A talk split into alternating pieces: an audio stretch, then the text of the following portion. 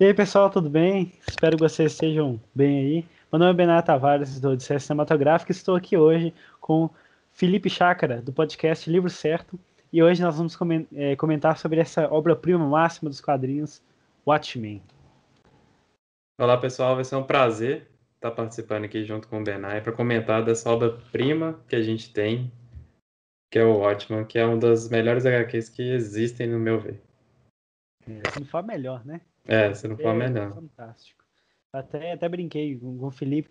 Cada vez que eu leio isso aqui é uma experiência nova. Porque, tipo assim, já li umas quatro vezes, mas cada vez que eu leio parece que é a primeira. Isso é espetacular. Acho que a gente vai tendo uma visão mais madura, né, do, do, quadrinho, né, e do que que ele quer, que mensagem que ele quer passar, e a gente acaba tendo uma interpretação muito mais ampla. Exatamente. Então, é, o Watchmen foi escrito é, pelo Alan Moore, desenhado pelo grande Dave Gibbons. Os dois são grandes, né? Porque esse aqui é obra de qualidade mesmo. Em 1986, quando tipo assim, os quadrinhos eles estavam avançando um pouco para algo mais pesado é, e mais mais críticas sociais, uma história mais complexa. E mesmo ano que o Cavaleiro das Trevas, então tipo assim, foi o ano para os quadrinhos. E isso aqui foi um verdadeiro marco no, nos quadrinhos, né? Porque tipo assim, depois veio várias cópias, várias coisas tentando é, copiar o Watchmen, é, o Watchmen Cavaleiro das Trevas, é, às vezes que, tipo, não tinha uma, uma alma mesmo, né? Esse aqui foi, tipo assim, serviu para copiar. É, muitas pessoas pegavam e achavam que quadrinho é legal só porque tem violência e coisa pesada e tentava só copiar isso aqui sem, sem mensagem nenhuma. E o Watchmen não é isso, né? É, se você que tá vendo esse vídeo não leu ainda, o que, que você tá fazendo na vida, meu? É. Tá perdendo tempo. Até porque hum. o ótimo ele é focado no conteúdo. Ele não tem tanta violência, assim, que você pode dizer, visual. Ela tem mais uma violência mental, que ela agride muita coisa que você acredita, muita coisa que você pensa. Se você estiver aberto para pensar um pouco no que, que a mensagem que toda a comic né, vai fazer, nossa, você fica assim, caraca, véio, eu não esperava nem um pouco disso, assim, sabe? Eu queria começar comentando, tipo assim, do, do que eu mais saco, né? É, o Felipe já vai com as visões filosóficas, eu vou falar, tipo, muito da, da, primeiramente da arte, né? Porque isso aqui é, tipo assim, é algo de outro mundo. Na minha opinião, isso aqui é, é o máximo da arte. Porque ele consegue ter uma, é uma coloração, tipo assim, eu acho que hoje ele está se perdendo muito isso também, que a coloração dos quadrinhos está muito artificial, você percebe que é computador. E aqui não, isso aqui é tem uma, uma paleta muito diversificada. Tem até o, o, clássico, que é esse capítulo Terrível Simetria. Que a página final com a inicial, até a metade, elas vão formando uma simetria de cores, até se encontrar nesse meio aqui. É, isso aqui é, é simplesmente fantástico, é coisa de outro mundo. E muito se deve também pelo roteiro do Alan Moore, que eu já cheguei a ler por curiosidade o roteiro dele do Piada Mortal. Cara, ele descreve cada quadro de maneira precisa cada quadro. Tipo assim, não é a página, é quadro. Fenomenal isso, né? É, Piada Mortal é outro, outra é excelente. Excelente. Merece até vídeo também, né? Merece, com certeza. Alan Moore é, é, o escritor de quadrinhos, não tem, tem como não. assim, o que eu gostaria de comentar que você falou das cores, é bem no comecinho da, do primeiro capítulo mesmo quando tá aparecendo mais aquela questão do Rorschach e tal, e quando ele sobe, é bem assim no, no bem no apartamento do comediante, e ele tá bem segurando na janela, pronto para entrar no apartamento. Aí, se você for reparar a cor, ele tá muito é, fundido com o que você pensa de cor para a noite e a cidade atrás dele, assim, sabe? Então, assim, como eu. Isso já dá tudo que você precisa saber do personagem. Exatamente, essa, exatamente essa que ele é um agente praticamente noturno, assim, sabe? Ele é praticamente à noite, um vigia mesmo. Isso aí já, assim, já começa entregando muito do personagem, sabe? Só do bom uso do, do desenho, da arte, assim, é sensacional. Não, isso aqui é, tipo assim, um verdadeiro estudo de personagem. Em 12 capítulos, ele consegue passar por cada um dos personagens e mais. De cada um aqui, esse aqui você sai, você termina o quadrinho conhecendo eles, sabendo é, a vida deles, o objetivo, a filosofia deles. E não só deles, também de tudo, da história. É, é tipo assim, parece que isso aqui existiu mesmo. É, não sei se você chegou a ler, eu tava nessa releitura, eu, tava, eu li tudo desses dessas adições no final de cada, de cada edição, que tem trecho de livro, trecho de jornal. Parece que parece que o Alan Moore que é um mundo mesmo. Watchmen, uhum. parece que existe mesmo. Esse jornal aqui. Muito, muito bom, velho. Muito bem pensado isso. Muito... Ele pega coisas muito parecidas com o nosso mundo, a ponto da gente enxergar o nosso mundo ali como se aquilo fosse só uma, uma visão um pouco diferente, sendo que tem muita coisa aí que você pode ver que é muito surreal, mas ele usa o surreal para a gente ver o nosso mundo, né, de uma forma diferente. E isso é muito bacana, assim, dentro de todo o enredo que ele vai trabalhando de cada personagem, que é uma coisa que, ele, que acontece muito na série do The Boys, né, que é muito famosinha por causa disso, e a gente vê cada personagem ali tendo seu arco, sendo explorado dessa forma. E The Boys a gente vê que não existiria se não fosse o Watchmen, né? Que é. praticamente fundou esse estilo, assim, de o herói corrupto, né? O uhum. herói corruptível, né? É uma coisa que eu acho muito legal no, no começo do quadrinho, é que o Rorschach ele dá aquela visão um pouco profética, escatológica de como que o mundo vai acabar, né? Que é as prostitutas, os políticos pedindo socorro, e ele vai ser o arauto da justiça, né? Por ele se colocar naquela posição de cima, de olhar para baixo, né? De estar no pedestal e olhar para aqueles que estão sofrendo um grande julgamento, uma grande condenação, e simplesmente dizer: Eu não vou salvar vocês, sabe? E é, com pleno, talvez até um pouco de prazer, assim, vindo dele, né? De ver esse julgamento acontecendo, né? E você vai vendo que no decorrer do quadrinho ele vai tendo frases é, completamente solos assim de, de, pensamento dele, dele refletindo sobre essa questão e ele se arrependendo de estar nessa posição, né? Dele ver que ele só está como um herói, ele só está assim enxugando o gelo, né? Que ele não está adiantando nada e tal que ele está fazendo, que ele só vai tendo desgosto para isso. E acho que quando a gente chega mais lá pro final, aí dando spoiler para quem não leu o quadrinho, vai tomar um mega spoiler quando ele descobre o plano do Dr. Manhattan e do Ozymandias de matar todo mundo e ficar por isso mesmo para salvar, né, a Terra de uma guerra nuclear, ele ele vê esse encontro escatológico que ele estava querendo, assim, sabe? Mas ele não quer isso, sabe? E ele prefere lutar contra isso, sabendo que isso ia custar a vida dele, que ele não poderia fazer nada, sabe? Ou seja, ele faz um arco de estar tá num pedestal, se arrepender de estar nele, e quando ele desce, é, e ele quer destruir esse pedestal, sabe? Ele não quer que as pessoas fiquem nesse lugar que ele estava também.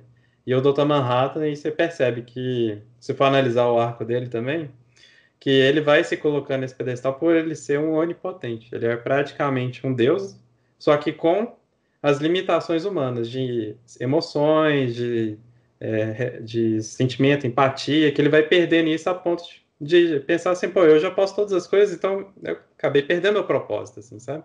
Acabei perdendo minha noção do que é uma vida, o valor de uma vida. E é engraçado que era para ser o contrário, né? Se ele pode todas as coisas, ele poderia perceber ainda mais como a vida é frágil, essas coisas assim. Como o Superman, ele tem essa noção, né? Ele tem essa noção da fragilidade da vida, porque ele é muito poderoso. Mas o Dr. Manhattan não. Ele já é, com certeza, mais poderoso que o Superman. E isso só fragiliza assim mais a perspectiva dele da vida e tal, a ponto dele ser totalmente indiferente. Então, nesse caso, ele entra como um juiz totalmente imparcial, porque ele não tem parcialidade, ele não vai sentir empatia de comunista, nem de é, americano, nem de pobre, nem de rico. Então, para ele fazer todo o sentido lógico, matar qualquer um sem pensar, sem distinção, criminoso e não criminoso. Então, assim, mas aí que tá, a própria imparcialidade dele entra em conflito do próprio significado de justiça, né? Porque aqueles que até não tinham nada a ver com isso sofreriam essas consequências. E aí que o Ozymandias acaba sendo convencido a, a meio que participar, a ver isso também como uma solução. E o, o Rorschach não. Ele vê ele, os dois companheiros dele no pedestal que ele estava no começo do quadrinho e fica com nojo disso, prefere não participar. E assim, ele acaba morrendo por causa disso. Mas você acaba entendendo que, assim, a justiça é muito mais complexa que isso, né? Esse senso de heroísmo, para o cara exercer a justiça ali, porque o sistema não consegue fazer, é muito mais complexo do que é, a intenção. E isso que é engraçado e curioso do nome é, do próprio quadrinho, Watchmen, né? E quem vai vigiar os vigilantes? Porque como que você vai confiar que eles também têm um senso de justiça melhor que o do sistema? E esse é o questionamento, né? É, eu acho simplesmente genial. É, é, complementando o que você falou do, do Dr. Manhattan, aqui na parte que o Rorschach ele chega lá no, no centro de pesquisa Rockefeller, onde a, a Júpiter e o Dr. Manhattan vivem, ele chega falando sobre a teoria dele de que estão acabando com os, os heróis que sobraram, né? Aí, o tipo assim, o Dr. Manhattan chega falando tipo assim, é, de ceticismo, não se importando com a vida, né? Aí o Rorschach vai e pergunta, é, fala, né? Pelo jeito você não se importa com a morte do Blake. E o Dr. Manhattan responde: Um corpo vivo e um morto contém o mesmo número de partículas. Estruturalmente não há diferença discernível. Vida e morte são abstrações não quantificáveis. Por que eu deveria me importar? Tipo assim, ele tá nem aí. Exatamente. É, não tem importância nenhuma para ele, não. Ele vê um corpo como uma coisa material. Ele tem 100% é, na visão da matéria, né? É, os átomos e tal, ele não consegue assimilar qualquer tipo de emoção com aquilo, né? Qualquer significado além disso. E o arco dele é tipo assim, é, ele tá com roupa, ele tem um pouco de vida nele. Aí ele vai não. tirando a roupa, ele já vai perdendo a noção, vai ficando maluco, né? Vai meio se importando com a vida. Ele tá peladão lá, ele, não tá nem aí. Tá lá em Marte, é. lá, do jeito que vê o mundo. É, eu acho isso legal. É um é, detalhe próprio, interessante. O próprio relacionamento dele com a Espectral revela isso também, né? Que ele é um cara, tipo assim, desculpa por ser homem, né? É, sempre sendo pau mandado dela, assim, é, é claro ali que às vezes ela fala as coisas de uma forma histérica e grosseira pelo que ela é, né? Como personagem tem essas justificativas, depois você vai entender por quê. Mas ele praticamente não tá nem aí pro relacionamento, ele só tá é, com preguiça, ele só vai levando. Então ele prefere ter essa postura de ser pau mandado e fazer tudo que ela quer, achando que isso vai agradar a ela, é. É, a fim de tentar nutrir pelo menos um pequeno resquício ali que existiu nele de, de amor e que ele acha que vai existir se continuar assim, né? Sendo que depois ele se torna tão indiferente que ele não tá nem aí se a mulher dele tá saindo com outro cara e tal. Ele é, acha que tá. É, ele sim. sempre sabia desde o começo que, que ela ia trair ele com, com coruja. É, exatamente. Porque ele tem essa questão de saber é, o passado, presente e o futuro, né? Ao mesmo tempo. Que é uma coisa que é abordada mais na série. É.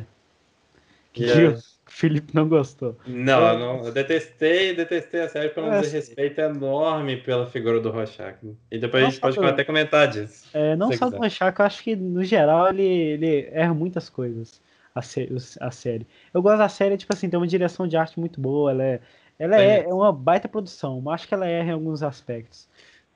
Na real, ela faz o que ela quiser, mas ela erra em algumas coisas. A parte dos Imandias na série é perfeita. É, sim. Eu não tenho nenhuma reclamação. É perfeito. Nossa, pra mim, se fosse só os Imandias, eu tava feliz. Nossa, é muito bom. Muito é. Bom. Muito bom. É, também fala, é, complementando também o que você falou do Dr. Manhattan, daquele negócio da roupa dele, é, quando ele tá no encontro dos heróis, já com o Rorschach, o Coruja, até o, Cap, o Metrópole lá, ele, ele, tipo assim, já não tava tão interessado pela Jane Slater, né, que era a esposa dele, já tava, já tava ficando velho e tal, e ele fica interessado, é, atraído pela Spectral, que tinha até 16 anos, né? E aquilo mostra que, pelo menos, ele tinha um resquício de amor e atração, né? É, pelo menos atração sexual. É. O que vai se perdendo é, quando ele vai ficando mais nem aí pra humanidade, acha que a vida não vale nada tal. Quando ele, tipo, ele se multiplica para pelo menos a prazer na espectral logo depois, né? Quando ele já tá peladão lá, nem aí, fazendo as pesquisas. Ele fica até, tipo assim, ele tá nem aí pra esposa, mas tá preocupado com os nêutrons lá no glutônio lá que ele fica pesquisando. Uhum. Não se importa mais com a vida. É um arco bem interessante. E é, isso aí. Eu acho que ele muda muito a concepção dele de prazer, né? Que ele ele acaba se tornando um ser muito racional, mas ainda com resquícios de desejos mais primitivos, assim, né? Que é, todo homem, todo ser humano, né? Toda mulher também vai ter, né? Que é a relação sexual. Mas no caso dele, assim, é só um resquício, né? De que é. sobrou da vida dele, vai se desfazendo, virando pó, até que ele se torna um ser totalmente racional, a ponto de o prazer dele é só entender as coisas, mas não se relacionar com elas, né? Ele entra né, um pouco nesse paradoxo, assim, né? Ele quer entender as coisas, mas ao mesmo tempo ele não quer se relacionar, né? É, é isso é muito. Vai se tornando tipo um deus mesmo, né? Porque ele só quer saber de como tudo foi criado, quer saber das coisas, mas não quer se relacionar com as coisas. É. Ele quer entender, mas não quer é, estar lá. É muito interessante isso, né? fazer parte disso, né? É, não quer fazer parte. É, e tipo assim, todos os personagens são muito bem. Eu gosto muito até de comentar do negócio do, do Coruja, que é, é até um pouco engraçado.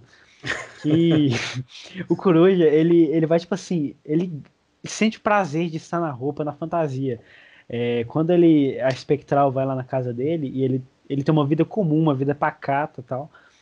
Ele, a espectral é, tem, tem um ato de cópula com ele e da primeira vez ele, ele, como pode dizer, ele brocha, né? Ele sente prazer naquilo. Mas na segunda, quando eles já salvam lá é, as pessoas do, do, incêndio no cortiço e eles estão com uniforme, ele já consegue é, ser bem sucedido no ato, né? Eu acho interessante isso, porque tipo, mostra que o prazer dele está em ser, estar fantasiado, é, em combater o crime, de ter aquela emoção, adrenalina naquilo. É. Isso é interessante do personagem também. Eu gosto muito do Coruja, eu gosto muito do visual dele. Ele é, é tipo, o Coruja, eles... Pode falar. É, eu ia falar isso agora. É, legal. Porque ele tem todo aquele apetrecho dele, né? A nave e tal, pra voar e etc. É bem interessante. Ele é o segundo coruja, né? É.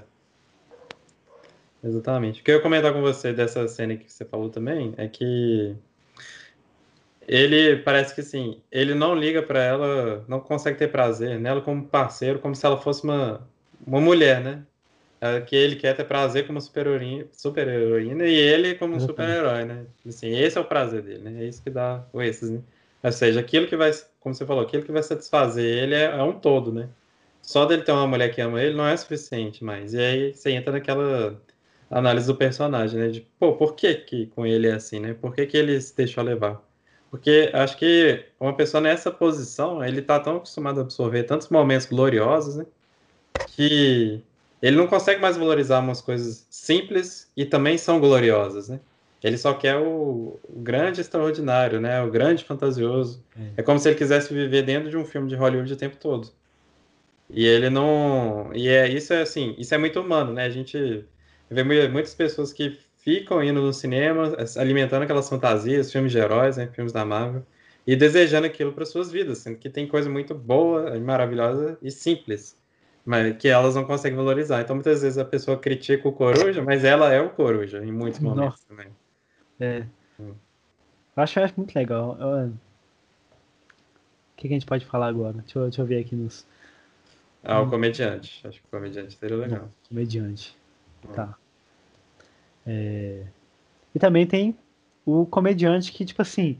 É... pode dizer que quando o quadrinho começa, ele tá morto, né?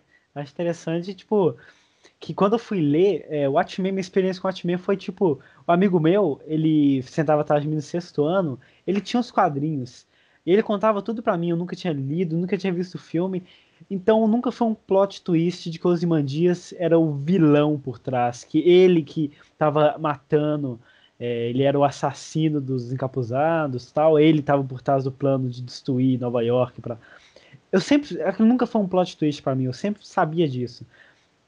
E o, o comediante, ele. É, até o Dr. Manhattan, o Rorschach, o Ozymandias percebem que ele é o comediante porque para ele o mundo é uma piada. Ele entende o mundo e ele ri disso.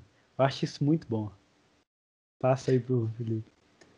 Cara, eu acho que ele pensa assim que o mundo é uma piada de mau gosto, né? Que a gente é. tem as leis, a gente tem um sistema e todo mundo acredita que isso funciona. Mas só, só funciona porque todo mundo, tipo assim, vira o rosto para os defeitos e fica nessa aceitação de que, imaginária, né, de que tudo está funcionando, tudo está indo bem, sendo que não está, né? O mundo está indo para uma ruína. E o comediante, ele vê essa hipocrisia, essa ironia, que é um efeito cômico, e ele ri disso, né? Porque ele tem essa questão do humor sádico, né? Essa coisa do humor negro, de rir disso, né? E aí a gente tem aquela parte do quadrinho, né, que tá ele e o Coruja é, defendendo, né, de uma grande rebelião, assim, popular que tá acontecendo. E o Coruja fica, assim, impressionado. Poxa, o que, que aconteceu com o sonho americano, com as pessoas de bem, querendo se, é, ter é, coisas boas, conquistar coisas boas? E aí o, o, comediante responde com esse talvez um dos maiores plot twists, né, do ótimo, né? Ele simplesmente fala: "Você está olhando para o sonho americano". É ele, é assim, não tem, não tem dúvida que é isso, sabe?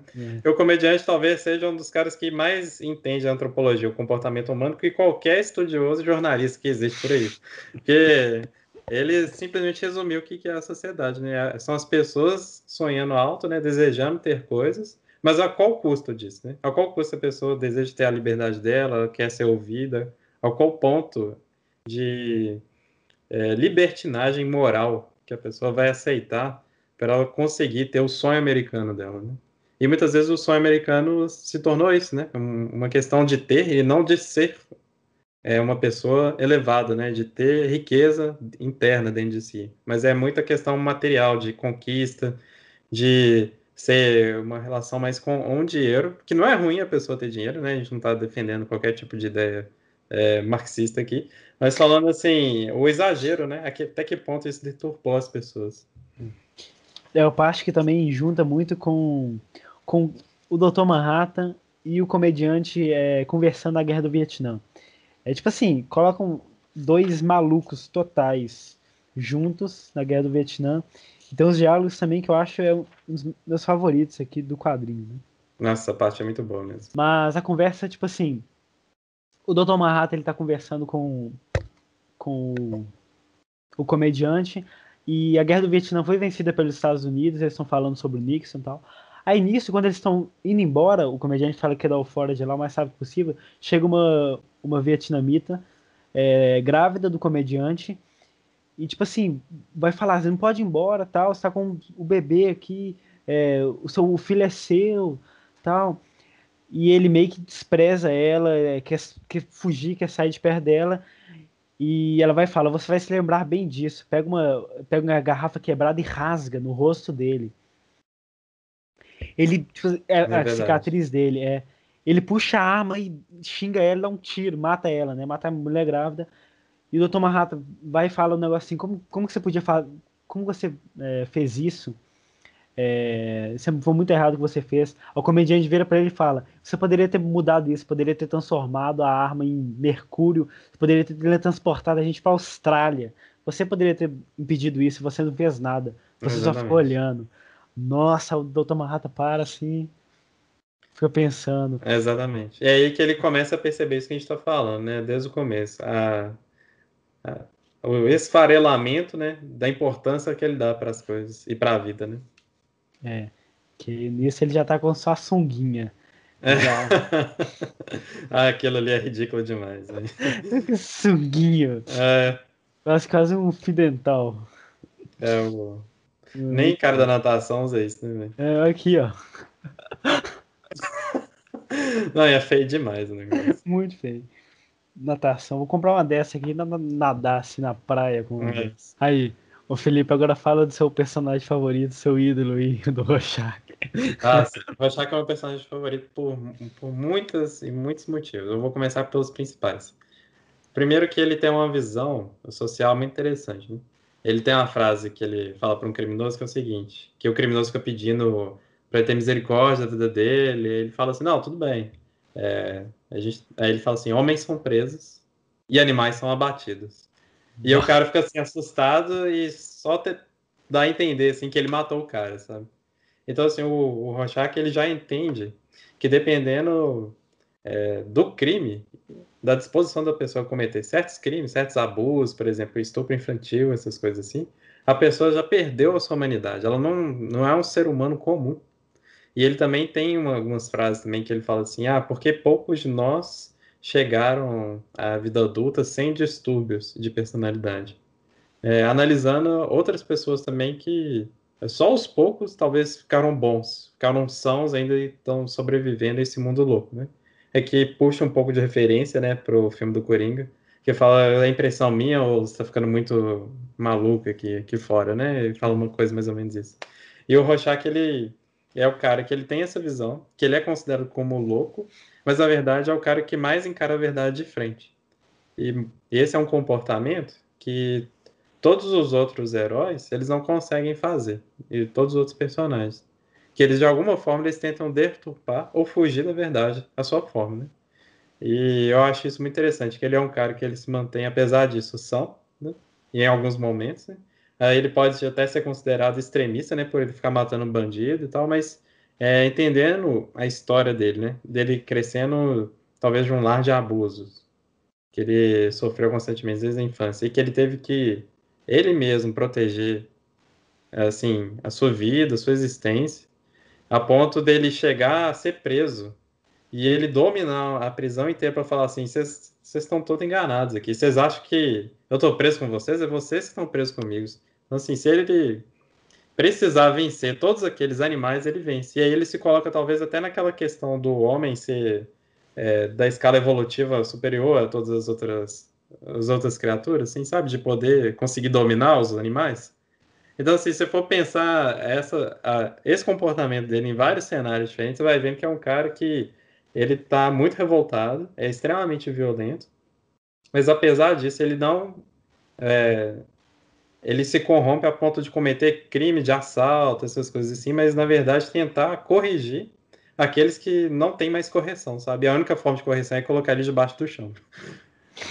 e é, é, uma, é uma visão mais extremista, assim, que tentou ser usada para a série como forma de colocar como extremismo branco, alguma coisa assim, só que não fazia sentido com o Rorschach, porque ele não comete nada de racismo na série. Aí você já tira qualquer coisa de supremacia branca, né?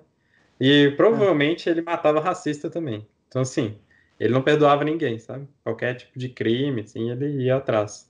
Pois é. E, a, e quando ele sacrificou sua vida também para proteger as pessoas, com certeza teria negros ali que ele sabia que ele estaria protegendo, teria todo tipo de pessoas, até as pessoas que ele gostaria que morressem, sabe?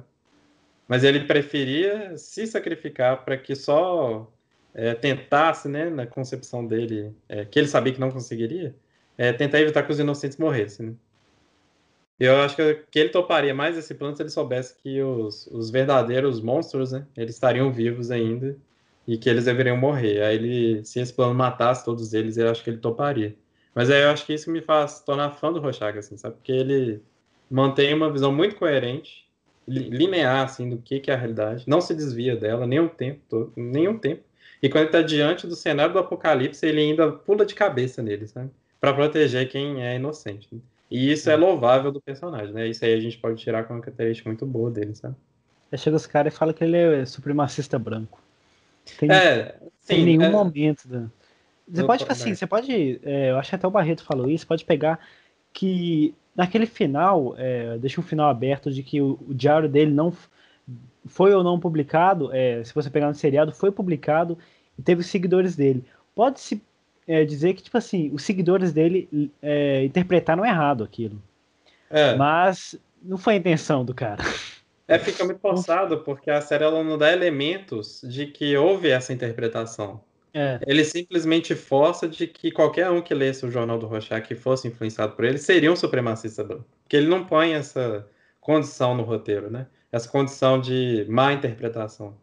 E o Diário do Rorschach é mais a filosofia dele, não do, da, do, da supremacia branca, né? Mas a visão deturpada de todo mundo, de todo mundo que é horrível, inclusive os brancos, né? Que ele não dispensa, né? E que é o que eles mais que ele mais mata, né? Tipo assim, não, ele só mata, ele só mata branco, né? Não? É, exatamente. Ele não vê, negro, matando negro assim, na, é.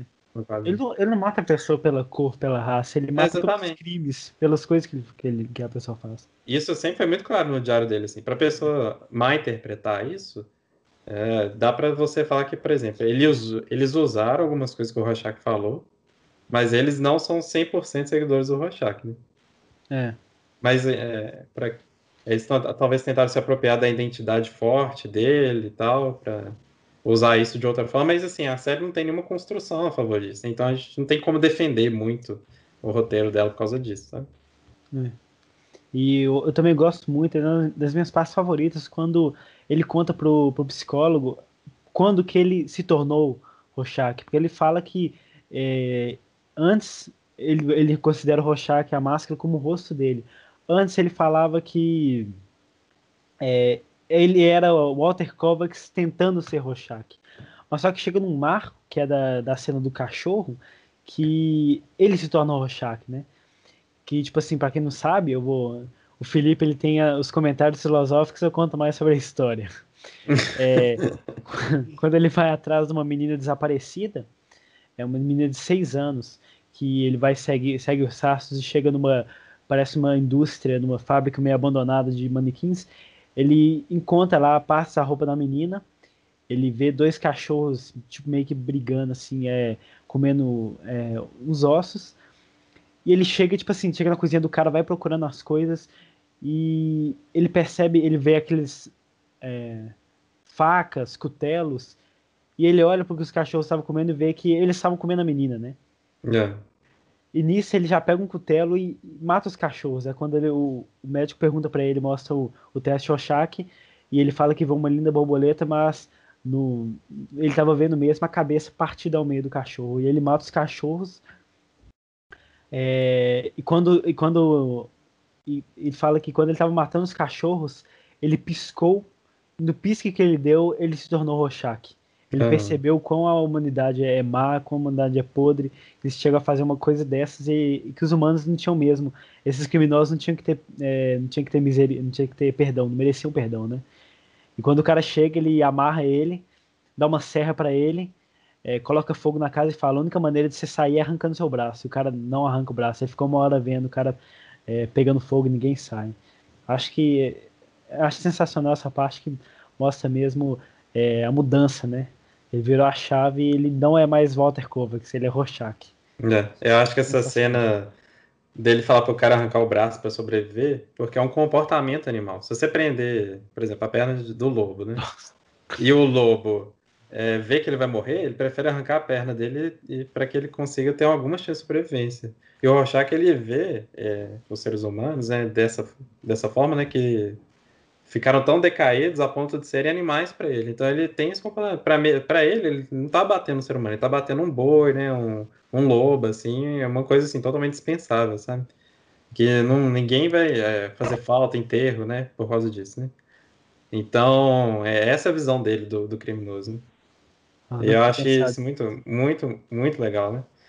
E essa questão que você falou da borboleta, eu, agora, eu, eu agora eu, eu, posso ter um pouco de convicção que eu posso estar viajando um pouco com isso, mas assim, a borboleta é, é um sinal de liberdade, assim, sabe? E ele vê uma, uma borboleta, nesse momento, ele liberta ele mesmo da condição de ele achar que o mundo ainda teria esperança. Eu acho que quando ele fala uma linda borboleta, ele fala assim, é, é como se ele quisesse dizer assim, é o, é o momento em que eu vi que eu me libertei dessa visão de que o mundo teria esperança, sabe? Olha, acho que faz, faz sentido sim, é uma interpretação muito boa. Não, faz todo sentido.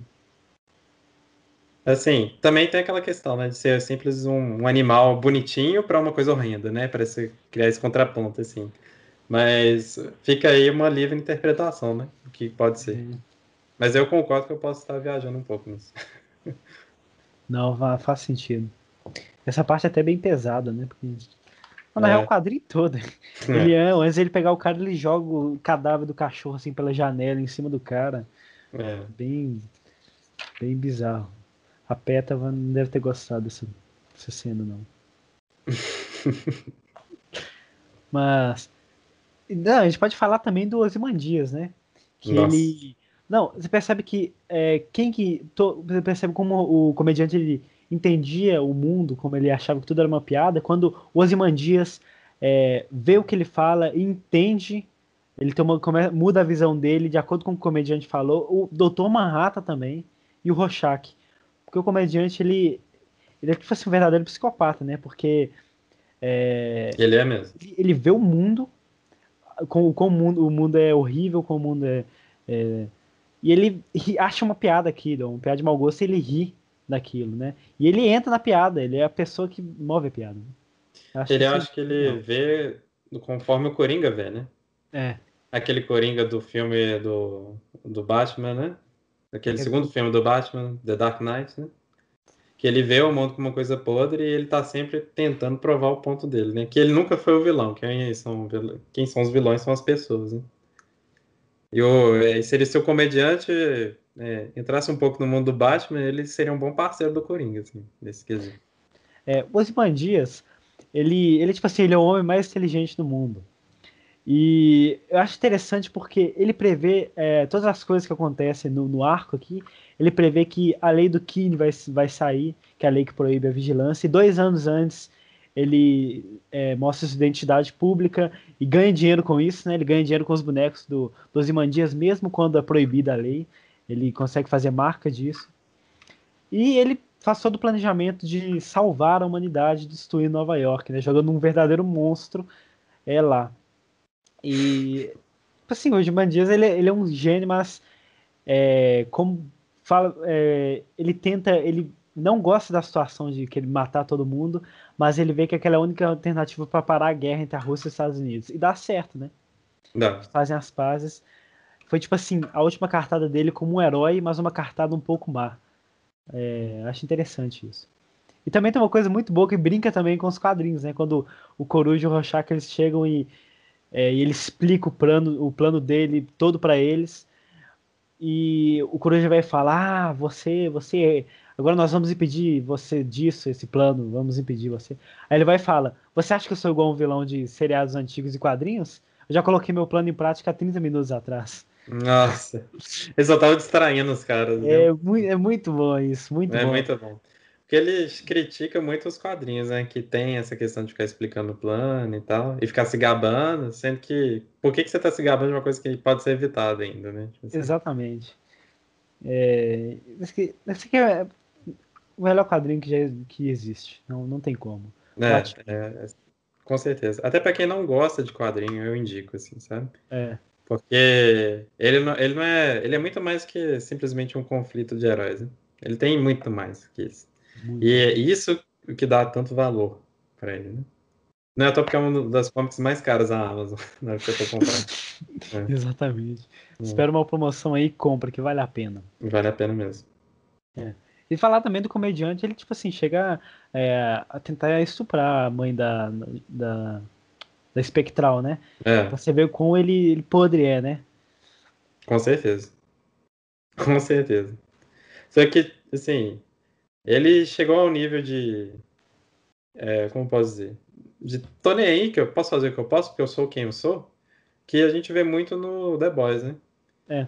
Que ele traz uma característica que acho que espelhou muito no Capitão Pátria, né?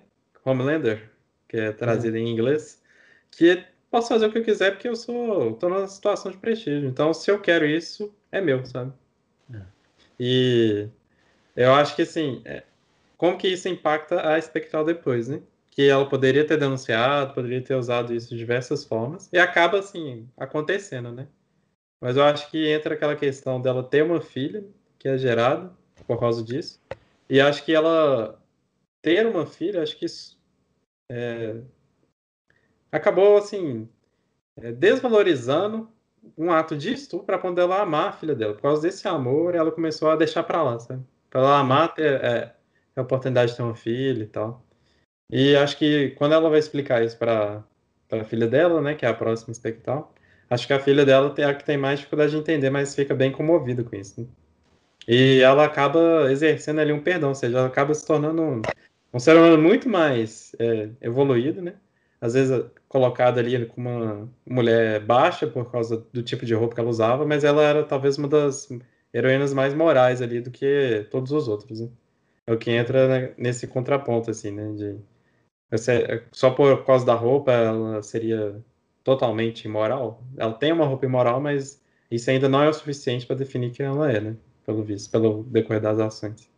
Exatamente. Eu até lembrei aqui da parte que, que Justiça Encapuzada salva a espectral do, comediante, nascendo do, do estupro, que ele pega o comediante e começa a espancar ele. Aí o comediante vira para ele, é disso que você gosta, não é? É esse é o seu prazer. Aí o Justiça Encapuzada, oh, é, é, muito bom. É muito bom. Comediante tem essas que o Justiça Encapuzada, tipo assim, no, no seri, o seriado coloca ele como homossexual, né? É. Ele como, coloca ele como negro, homossexual, e ele e o Capitão Metrópole, né? Mas se você pegar nos relatos que, que saem aqui no, no livro do Hollis Mason, é, que é o primeiro coruja, fala o, coloca o Capitão Metrópole como racista e o Justiça Capuzado como nazista. Não. Ou seja. É, não faz o menor sentido. Ah, é, tudo bem. O, o, a série faz o que quiser. Então, liberdade criativa, mas não bate com várias coisas que tem aqui no quadrinho. Né? É, a ideia da série inicialmente era continuar a história do quadrinho. Você mais fiel ao quadrinho do que o filme. E acaba que o filme permanece ainda sendo é. Um dos mais fiéis, assim, em quesitos de adaptação de quadrinho, do que qualquer outra, assim, obra cinematográfica que foi feita. Pelo menos no meu ver, né? Eu não sei a dos da Marvel, porque eu não sou leitor de Marvel. Não por preconceito, mas eu não leio Marvel, eu leio mais as coisas da DC. E assim, a DC ela não tem um histórico muito bom desde então, né? De adaptação. E assim, tem sido bem difícil pra gente que é fã lidar com isso. Graças a Deus a gente tem as, as belíssimas animações da Warner. E isso nos sacia é. um pouco. E aí a gente fica na dúvida, né? Por que, que a, a gente não tem mais disso, né? Por que, que a gente não tem, por exemplo, um HQ animado do Ótimo? É, com essa adaptação? Mas tem? Não, não é, não é, é, não é muito bem animado. É uma motion comic. É tipo assim, um quadrinho movimentado mesmo. Ah, tá. Ah, é interessante, eu quero até ver depois, é tipo uma minissérie. É um narrador só. É um, um leitor, ele vai lendo a narração e vai com a voz dele é, falando os personagens. É interessante, eu até, até pretendo ver. É, não sei, eu acho que é, é, uma minissérie, então, tipo assim, é bem grande. Pelo que eu vi, é tipo 300 minutos. É, o quadrinho inteiro, né? Sim. Mas não é uma animação, animação, né? É, e outro aspecto que eu acho, tipo assim, fantástico é como o Alan Moore ele consegue entrelaçar é, várias tramas, né? Enquanto está passando em um lugar, é, por exemplo, do, dos contos do Cargueiro Negro, enquanto tá, o menino está lendo esse quadrinho, a fala do quadrinho está se encaixando com a conversa do jornalista. E isso é tipo assim, o quadrinho inteiro. O, o, o Dr. Manhattan, ele está sendo entrevistado lá na televisão, enquanto é, a Espectral e o Coruja estão, tipo, andando na rua e batendo lá no, nos, nos, bandidos. E a conversa está entrelaçando com o que está acontecendo.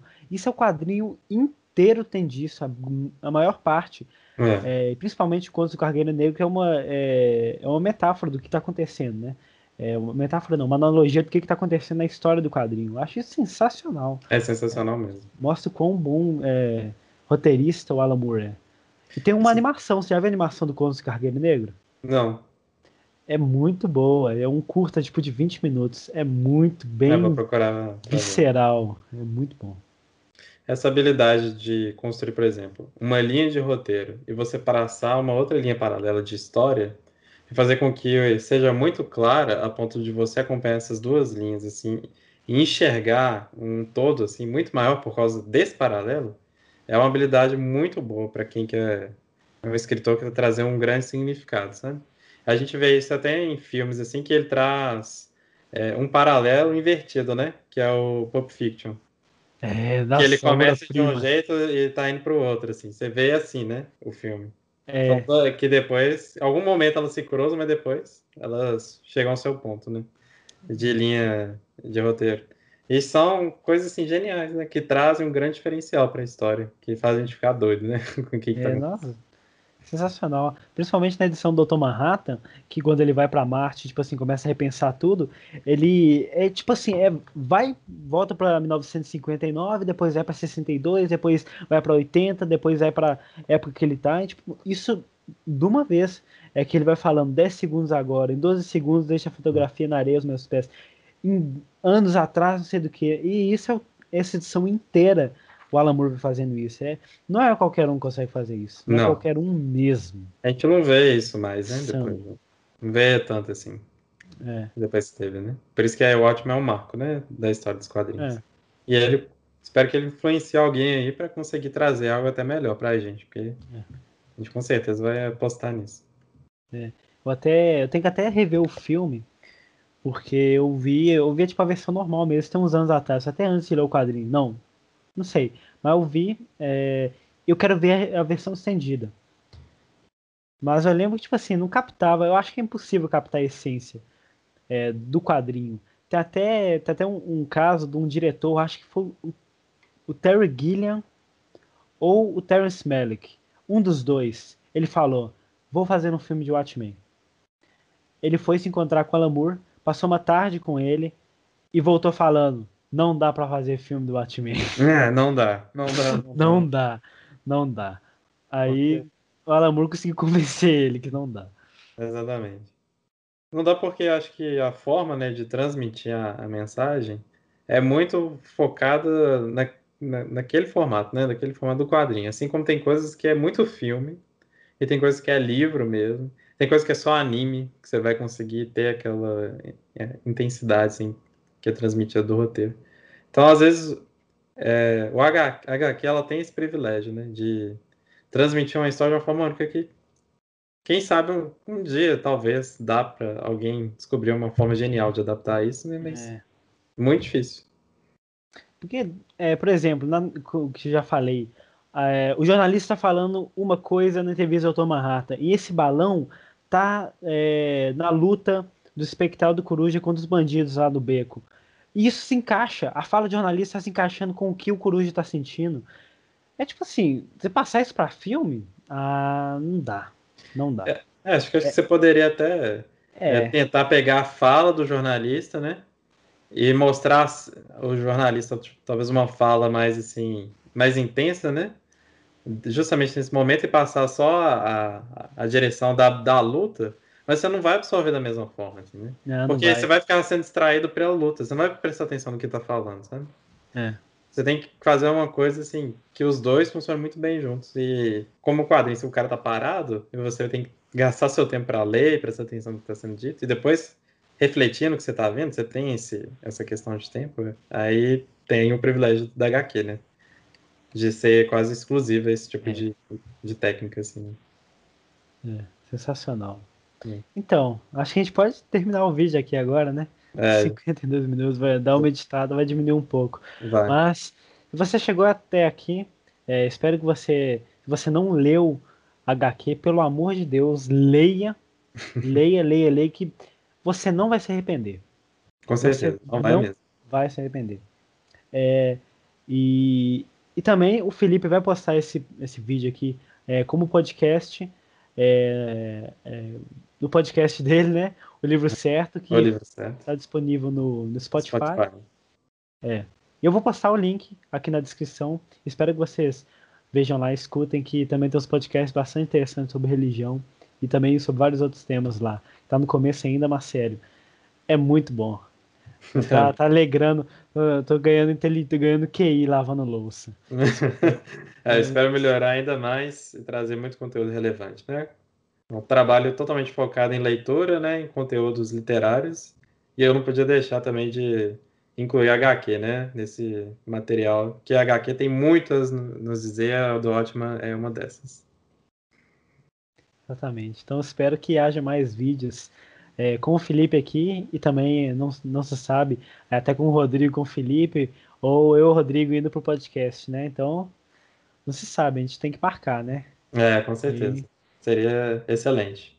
Excelente. Então, foi uma honra ter você aqui. A honra foi minha. É simplesmente espetacular esse marco. Espero que vocês gostem mesmo. Então, é, é isso aí, pessoal. Tenham um, um excelente resto de dia. Até a próxima.